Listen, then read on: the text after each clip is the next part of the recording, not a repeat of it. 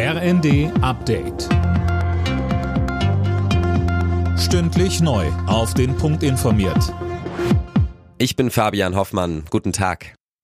Tausende Bauern protestieren heute in Berlin gegen das Aus für günstigen Agrardiesel. Die Sparmaßnahme ist selbst innerhalb der Ampelkoalition umstritten. Landwirtschaftsminister Cem Özdemir sagt, dass es für schwere Maschinen keine Elektroalternative gibt. Und weiter im ersten. Ich verschließe mich dem ja nicht, dass wir sparen müssen. Aber es muss schon auch so sein, dass wir die Leute dabei mitnehmen. Und die Landwirte sind halt nun mal die, die versorgen uns mit Lebensmitteln. Das vergessen viele gerade in der Stadt manchmal, dass das ja irgendwo herkommen muss. Und das machen die. Wer zu Hause sein krankes Kind betreuen muss, kann die Krankschreibung dafür von heute an per Telefon beantragen. Seit gut anderthalb Wochen dürfen Ärzte ja schon Arbeitnehmer am Telefon krankschreiben. Das wird jetzt auch auf Kinderkrankmeldungen ausgeweitet.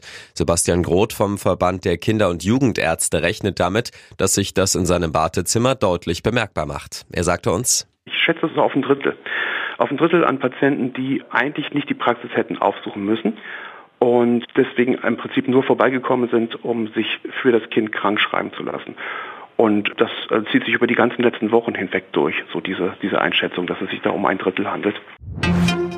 Wegen des Verbreitens von Fake News hat die EU-Kommission ein Verfahren gegen X eingeleitet. Es geht um die Verbreitung illegaler Inhalte, heißt es aus Brüssel. X, früher Twitter, war schon im Oktober verwarnt worden wegen Falschinformationen im Zusammenhang mit dem Krieg zwischen Israel und der Hamas.